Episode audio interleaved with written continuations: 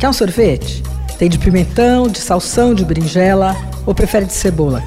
Ou, se quiser, também pode provar um de kimchi, aquela conserva coreana de acelga fermentada. Topa?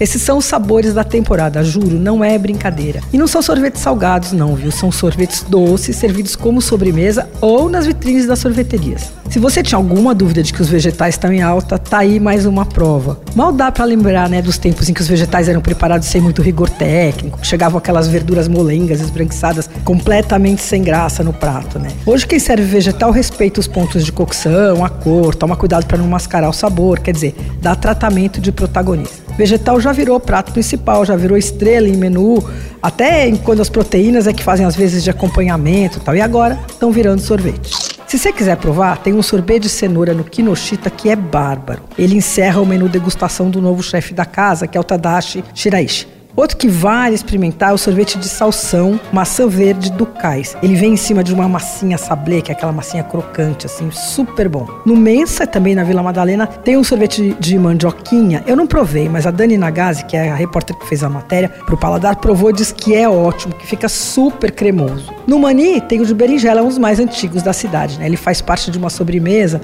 chamada da lama ao caos. E esse de kimchi tem só de vez em quando no Faran Salonu. Bora lá sair do conforto e provar umas coisas diferentes. Você ouviu Por Aí. Dicas para comer bem com Patrícia Ferraz, editora do Paladar.